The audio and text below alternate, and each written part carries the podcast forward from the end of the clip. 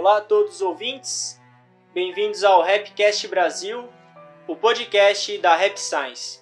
O meu nome é Gabriel e o episódio de hoje é Nunca sairá um javali maior do que a montanha. E aqui comigo estão a Deia e o Breno. Olá a todos os ouvintes, muito bem-vindos a mais um episódio. Olá aos ouvintes, sejam bem-vindos a mais um episódio. É isso aí, obrigado Deia, obrigado Breno pela companhia e agradeço aos ouvintes também por serem, sempre estarem escutando o Rapcast.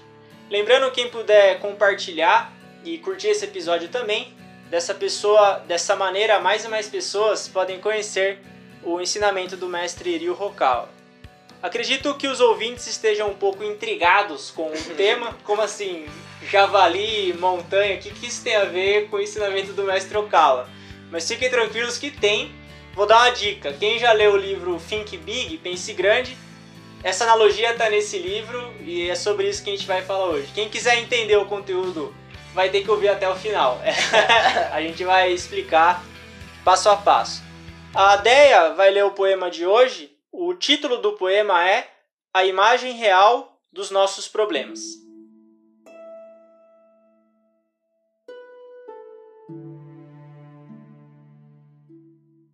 A imagem real dos nossos problemas.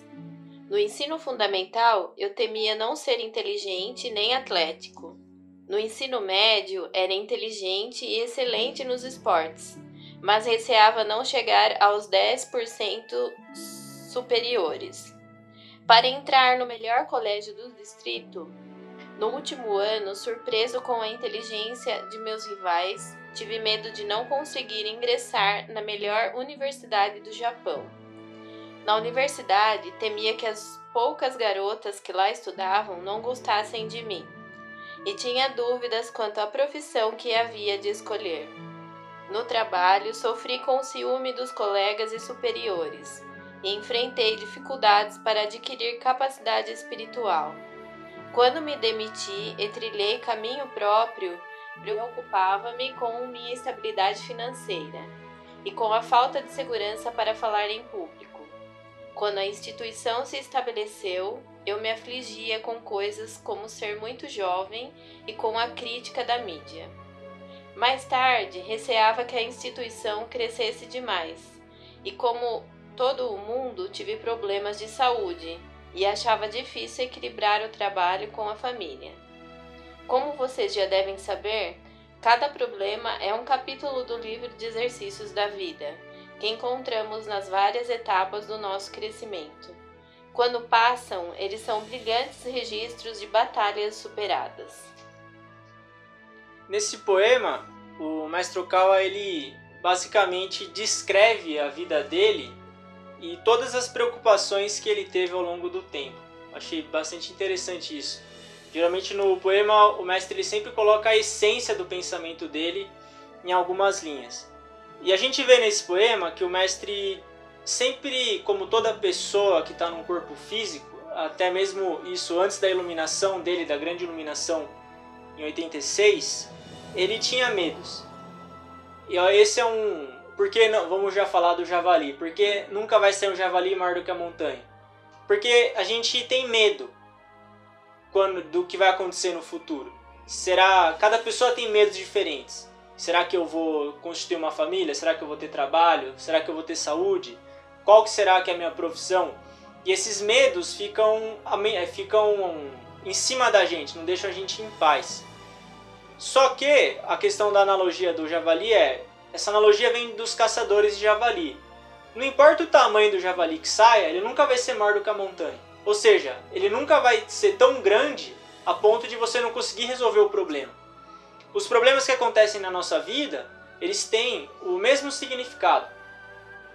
Quando a gente está no ensino fundamental, o mestre comenta que ele temia não ser nem inteligente nem atlético. Essas eram as nossas, no caso dele, as preocupações dele. E a gente tinha outras. Só que passou. Essa fase passou. E aí ele teve outras preocupações, mas essas já não eram mais. Ele já superou, que é a última linha que ele comenta. Quando passam, são brilhantes registros de batalhas superadas. Então essa é uma, uma conclusão no final. É igual o mestre fala, né? O Joel sempre cita aqui, né, nas, nas palestras dele, que o mestre fala que 90% das nossas preocupações não acontecem, né? E, e é verdade, se a gente anotar as preocupações, depois de um, alguns meses você vai lá e vai ticar lá, né? Isso aconteceu ou não, realmente quase nenhuma. E se acontece é num, num grau bem menor do que a gente tem esse medo, né? Tá preocupado. Sim. Tem uma, uma frase que eu vi esses dias que é que a gente sofre mais pelo que a gente imagina do que realmente acontece. Que é nessa linha, a gente sofre porque fica imaginando o que pode acontecer e já está sofrendo hoje imaginando o futuro. Só que no fim das contas, independente do que aconteça, tudo vai ser um, um tema do caderno de exercícios da, da nossa vida. Ter essa mentalidade, ela é muito importante. Ele comenta até um episódio interessante, né? Que ele fala das poucas garotas na, na universidade. Eu lembro que agora eu vou compartilhar um episódio meu também. Quando eu tava na, no ensino fundamental, eu também tinha esse medo. Porque, não sei. Se, bom, tem ouvintes de várias faixas etárias, né? Tinha o Correio Elegante na escola, você lembra? Não é da época do Breno, o Breno é muito mais velho que nós. Sim. na época do Breno era outro level, era carroça, era. e aí nunca recebia, né, os Correio Elegante. Aí isso, é, hoje vendo, né, você dá risada. É. Mas na época era e aí uma... você ficava. É, e aí a gente ficava todo ansioso, né, por causa disso. Mas era uma preocupação do momento. Uhum. Hoje, às vezes uma preocupação que eu tenho hoje, daqui 10 anos eu vou rir também. É. É igual criança, né? Que a gente fala que é uma caixinha de surpresas, né? Que criança, cada idade, ela tem um ela tem uma fase que é, é assim, a maioria pode ver, acontece as mesmas coisas. Então, mãe geralmente, nossa, mas passou aquilo, agora começou, né? Começou a agir de outro jeito. E é, é a mesma coisa. Então, é vai crescendo e a gente se preocupa. É, nunca tá. Nunca tá 100%, né? Na verdade. A gente tem que procurar com que se preocupar, né? É, uma coisa também é quando a gente fala, ah, será que eu vou ter problema? Será que. Você fica pensando assim, né? Eu não quero ter problema, não quero ter problema. Só que as coisas acontecem, vão acontecendo, você tá no meio do problema e você não percebe. Você vai trabalhando nele, você vai consertando, você não percebe que tá no meio do problema e que tá resolvendo já. Sim.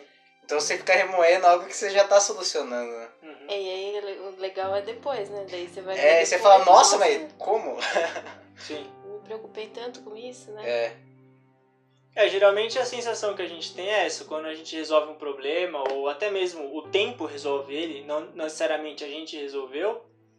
A lição é, é bem a última linha do poema, brilhantes registros de batalhas superadas, porque é uma batalha que você acabou superando. E fica mesmo esse, esse orgulho do, das batalhas que a gente supera. Eu acredito que no, no o mestre fala isso no Renascimento de Buda uma vida comum, uma, de uma pessoa comum, que nem eu sou uma pessoa comum. Tem muita batalha para ser superada numa, numa vida comum. Você constituir uma família, você ter um trabalho, você criar os filhos, trabalhar, tudo isso são batalhas. Problema de família, enfim. Só que elas vão ser, a gente tem que acreditar que vão ser superadas. Vamos pegar um tema atual, a questão da pandemia. É, é, um, é uma situação triste, ela é trágica. Só que o que vai acontecer quando isso acabar? Pode ser que leve um tempo, anos para acabar? Pode ser, eu acho que vai levar. Só que qual que vai ser a conclusão? Essa linha final do mestre. Brilhantes registros de batalhas superadas. Mas é, essa batalha não é individual, é da humanidade como um todo. Porque o que eu ouço muito hoje? Ah, acabou tudo. A humanidade já era. O ser humano está pagando seus pecados. Pode ser que de certa maneira a gente esteja colhendo frutos do materialismo, do ateísmo, da falta de fé em Deus. Só que por que a gente não pode enxergar de outro jeito? Será que a gente não está tendo uma oportunidade agora de mudar? De ter um estilo de vida diferente? E será que quando a humanidade conseguir superar isso, não vai ficar registrado na história da humanidade esse momento?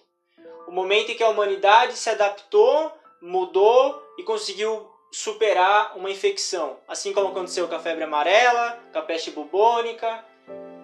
Será que não vai ser assim também? Eu acredito que vai ser assim. Tanto no nível micro na nossa vida, como no nível macro também.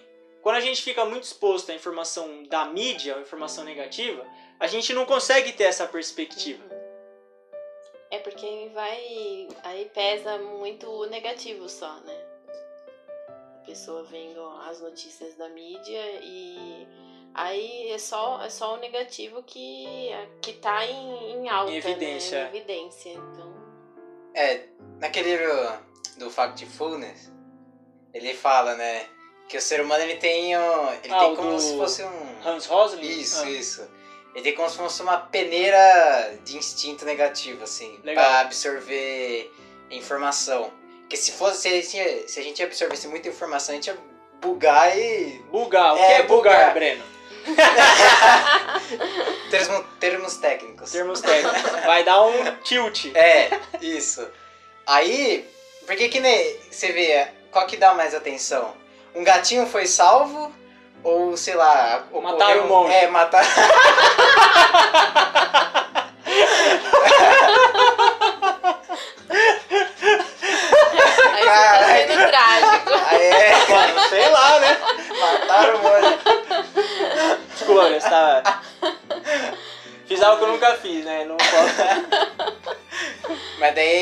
essa tendência de filtrar o que é negativo, né?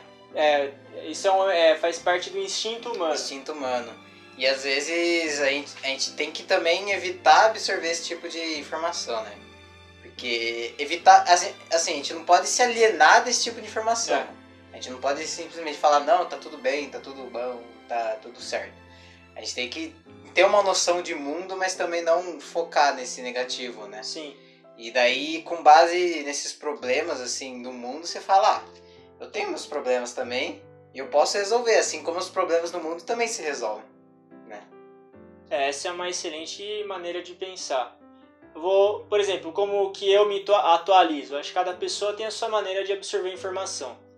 10 minutos por dia eu ouço um podcast de notícia. Só. E de domingo eu leio o jornal. É isso. Eu não passo disso. Não assisto televisão. E eu converso com as pessoas. Basicamente eu sei assim o que está acontecendo no geral. Mas detalhe, aquelas coisas pequenas que a mídia aumenta, é melhor fugir. A gente sabe que a questão da pandemia tá grave e tal. Mas se você fica muito focado nisso, como o Breno comentou do, do medo, ele é um instinto. E a mídia explora isso na gente. E aí o javali vai ficar maior que a montanha. Se a gente ficar muito focado nisso, você vai pensar, não, não tem jeito. Olha só como, como que tá a situação. Só que na verdade a gente está enxergando um, uma, uma face só do todo. Existem muitas pessoas que estão se esforçando para que isso se supere, tem várias faces disso. E o tipo de informação que a gente absorve que é o ponto-chave. No começo da pandemia, o mestre comentou para a gente ficar longe de informação negativa. Realmente se afastar e ter uma, um foco na introspecção, aumentar a imunidade e acreditar que a gente consegue, a humanidade como um todo consegue sair dessa situação. O ser humano ele não é burro. O ser humano ele é inteligente. A humanidade ela tem um nível de civilização. Eu acredito que todo mundo é inteligente. E a raça humana como um todo ela é esperta. A gente consegue se adaptar, por que não? E afeta, né? Afeta muito. É, se a pessoa não souber, que nem o Breno falou, peneirar, né? Ou filtrar, é, igual a gente recomenda, né? Que o mestre recomenda, ah, antes de dormir, não vá ficar assistindo filme de terror, né? Tem que já ir acalmando vibração. a vibração, seu coração, né? Pra antes de dormir você ter um, um sono mais tranquilo. Agora imagina, a pessoa fica o dia todinho vendo essas informações negativas e se ela não filtrar, e afeta mesmo. Aí que é o, o alto índice hoje de ansiedade e depressão, né? É. O tipo de, de informação que a gente absorve, eu acredito que seja um dos grandes fatores de, de ansiedade, e depressão, enfim, vários, várias fica vira doença mesmo. Porque a mente humana, a gente sabe, né, que a mente, ela é o centro da alma. A gente, a gente não absorve a gente, o cérebro, acho que é legal a gente falar disso, né? Mente, alma e cérebro. A alma é um é do tamanho do nosso corpo físico. É uma parte do nosso espírito, ela é energética e do tamanho do nosso corpo. A mente é como se fosse uma bola, uma bexiga no centro do nosso peito. E é a mente que controla a alma. O, e o cérebro? O cérebro ele é um, um centro de processamento de informação. Se, se um monte de informação que a gente recebe, o cérebro ele vai processar. Só que primeiro é a mente. A mente ela vai captar aquela informação, vai mandar para o cérebro processar. Se a gente está absorvendo informação negativa, a nossa mente está começando a ficar negativa. O cérebro está processando, mas a sua mente começa a ficar infectada com aquilo. Que vai gerar o quê? Pensamento hum. infectado. Que vai infectar a mente, no verdadeiro exercício, o mestre fala. Dependendo do estágio de possessão ou de negatividade, ela vai ficando como se fosse podre mesmo. Partes é, apodrecida. É, até adoece, né? E essa parte adoecida vai ser porta para mau espírito, enfim. E a gente vê a questão de como o que a gente está assistindo, o que a gente está ouvindo, com quem a gente está falando, é um fator preponderante na, na nossa vida. Depois que eu conheci o ensinamento do mestre, eu sempre agradeço muito por ter conhecido a verdade, mas hoje ainda mais. Uhum. Com certeza. Se não fosse o que o mestre prega, sabe, as orações, ah, é difícil, hein? Com certeza. E somos privilegiados. E ter essa essa essa consciência ela, ela é importante. Outros problemas que o, que o mestre Cal comenta aqui também, que a gente vê que são problemas comuns, de que todo mundo passa. É, dúvidas quanto à profissão. Quem nunca teve essa, essa dúvida? Eu também já, já tive as minhas, enfim. É, quando, imagina quando o Messi se demitiu também da empresa que ele trabalhava para fundar a Rap Science. Na época, o que, que o mestre Okawa tinha nessa época? Ele tinha as, as, as conversas com os espíritos e as ordens, ordens, as mensagens que ele recebia do Nichiren, de Jesus. E ele compilava isso em livros e começou a vender. E ao, chegou o um momento que os espíritos falaram: agora você tem que se demitir. Ele tinha 30 anos. Agora, é, eu, eu tenho 31 agora, seria como 30. 30 anos, no aniversário dele, ele se demitiu. E, e você acha que isso não gera medo? Imagina? Do zero? Com certeza gera medo. Com certeza. E aí ele, ele fala né, que se preocupava com a estabilidade financeira, falta de segurança para falar em público. E a gente vê todos esses, esses medos que o mestre Okawa foi passando, que ele tratou como tópicos do caderno de exercício da vida. Isso tanto no nível micro como no nível macro. Micro seria a nossa própria vida. E macro, a humanidade como um todo também tendo os seus cadernos de exercícios, sendo a pandemia hoje o maior tópico desse caderno. Ele fala que ele temia que a instituição crescesse demais e teve também problemas de saúde. Eu acho que o problema de saúde é um medo que todo mundo tem. Mesmo a gente cuidando da saúde, buscando se manter saudável, esse medo de, ter problema de saúde ele está sempre presente. Equilibrar trabalho com a família, enfim. Todos esses problemas que a gente viu que o Mestre Cal comentou, não, nunca vai ser um javali maior do que a montanha. Dá para resolver. É só a gente ter coragem, eu acho, de enfrentar esses problemas e não aumentar demais. Às vezes a gente aumenta muito. Hum. Um problema que você pode. É a história do apito barato do Benjamin Franklin. Você lembra dessa história, Brenão? Lembro. Então conte para os ouvintes essa história. Bom, nosso HD vai. Hoje eu tô com preguiça. Hoje eu, hoje eu não quero falar muito, não. Ele. Ele foi. Ele foi comprar um apito, né? Só que daí o apito ele tava mais caro do que ele era, né? Aí ele foi ver o mesmo apito e era muito mais barato do que realmente ele comprou. Ele ficou encucado, né? Pô, como que era mais barato, sei lá o que. Fala, ah, é apito barato esse aí. Aí tipo, que é tipo, ah, já foi. Nem vale a pena. Nem vale a pena se preocupar. Sim. Já é passou. O, é o apito barato. Apito barato. Essa história é muito boa. Porque assim, o apito custava 50 centavos. Uhum. Ele pagou 2 reais. E ele ficou muito bravo. Mas ele ficou descontrolado de bravo. Os irmãos dele começaram a zoar ele. Ele ficou louco da vida. Aí chegou uma hora que ele falou assim: Peraí, 1,50? Por que, que eu vou ficar perdendo a minha paz, a minha tranquilidade pra um negócio que custa.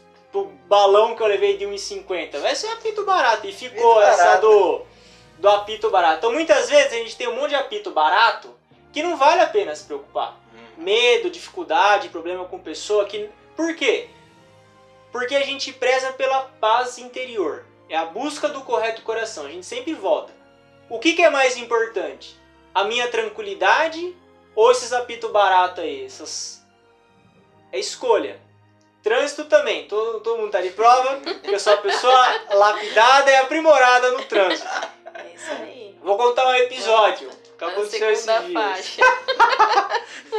Estava eu no, no semáforo, na paz de Deus, paradinho. Abriu o semáforo, geralmente os carros andam, certo? Não em Jundiaí. Porque a, o pedestre, cara, atravessou na frente, andando no meio da rua. E eu, eu acelerei, quase acertei. O meu, a minha mão já foi na buzina, mas eu respirei. Oh. E pensei, isso é um apito barato. E fui embora. Ó. Oh. só funciona. O apito barato não vale a pena. Eu foi isso que eu pensei. Não, tem coisa, medo, que não vale a pena. Deixa. Let it be, né? O Beatles dizia. Apito barato. Apito um barato. Um minuto de silêncio. um minuto de silêncio. Não precisa se preocupar. E a gente buscar viver a nossa vida realmente um dia de cada vez. É igual a. Como é que chama? aquele relógio de areia. No relógio de areia cai um grão, se ele medir um dia, cai um grão por dia. Não vai passar dois, não vai passar três, é um só. A nossa vida também, não adianta você querer viver 30 anos em um dia. É um dia só. E é o que Jesus dizia. A cada dia basta o seu próprio mal. A gente já tem preocupação e medo e chatice suficiente em um dia para ficar ocupado. Pra que, né, pensar no... Né no depois, né? Enough. Basta. E é dessa maneira que a gente vai resolvendo os problemas e indo para frente, sem se preocupar demais. O que será que vai acontecer daqui cinco anos? Sei lá. É muito tempo. Não sei. E quando você fica confortável por não saber, isso é uma liberdade. E é, vive muito melhor. Muito é, melhor. Verdade. É igual aquela frase, não lembro de quem era, não lembro se era do Nietzsche, né? que era assim: quem vive no passado tem depressão, quem oh. vive no futuro tem ansiedade, quem vive no presente vive em paz. Oi, esse moleque é bom de memória. Eu falei isso há muito tempo, ano passado, o cara é bom mesmo. Era o, lá o, o tal. Isso. O tal. É isso aí, essa frase é boa. Como é que é a frase mesmo? Eu até eu esqueci, eu falei, eu esqueci essa frase. Como é, é que é? Quem... quem vive no passado tem depressão. Quem vive no futuro tem ansiedade. Quem vive no presente vive em paz. Boa! Bem lembrado. Por isso tem que trazer o HD pra gravação, tá vendo? É.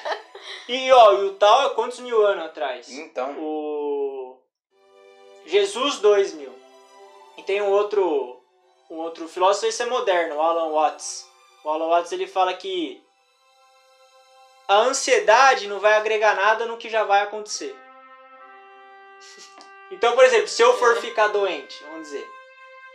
Vai acontecer, o que, que adianta eu ficar preocupado agora? Se eu for falir, vai falir! Vai, o que, que adianta eu ficar preocupado agora com uma coisa que vai acontecer? Não é que vai acontecer, mas se for para acontecer, um, um, um grama de ansiedade não vai agregar nada no que vai, num fato. É. Então essa, essa mentalidade, ela é fundamental pra gente ter um pouco de paz na vida. Senão, você vai ficar perturbado. E hoje é muito fácil você ficar perturbado. Não precisa ser um eremita também, que é o, o outro oposto, né? Uhum. Se isolar, que é muito bom por sinal, mas enfim. Ficar sozinho no meio do mato, que é excelente. Mas dá pra ter um, um equilíbrio. É igual você fala, né?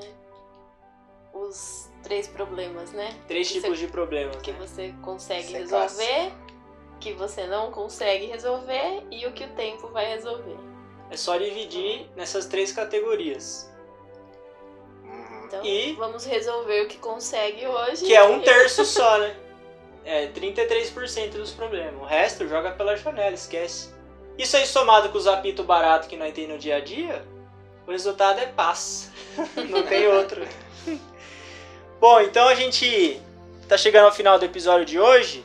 O Breno vai reler o poema. A imagem real dos nossos problemas. No ensino fundamental, eu temia não ser inteligente nem atlético. No ensino médio, era inteligente e excelente nos esportes, mas receava não chegar aos 10 percentes- su- percentuais superiores para entrar no melhor colégio do distrito. No último ano, surpreso com a inteligência de meus rivais, tive medo de não conseguir ingressar na melhor universidade do Japão. Na universidade, temia que as poucas garotas que lá estudavam não gostassem de mim, e tinha dúvidas quanto à profissão que havia de escolher. No trabalho, sofri com o ciúme dos colegas e superiores e enfrentei dificuldades para adquirir capacidade espiritual. Quando me demiti e trilhei caminho próprio, preocupava-me com a minha instabilidade financeira e com a falta de segurança para falar em público. Quando a instituição se estabeleceu, eu me afligia com coisas como ser muito jovem e com a crítica da mídia.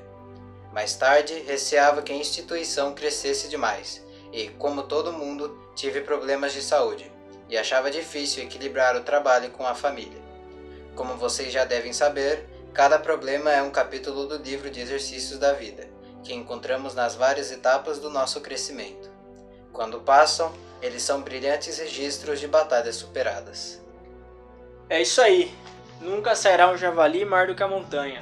Um dia de cada vez, superando cada um dos problemas e sabendo que no final a gente vai ter esses brilhantes registros de batalhas superadas. Esses registros é na nossa alma.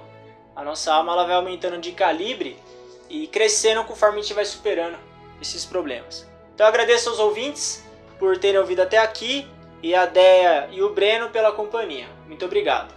Muito obrigada pelos ouvintes, compartilhem com muitas pessoas e até o próximo episódio.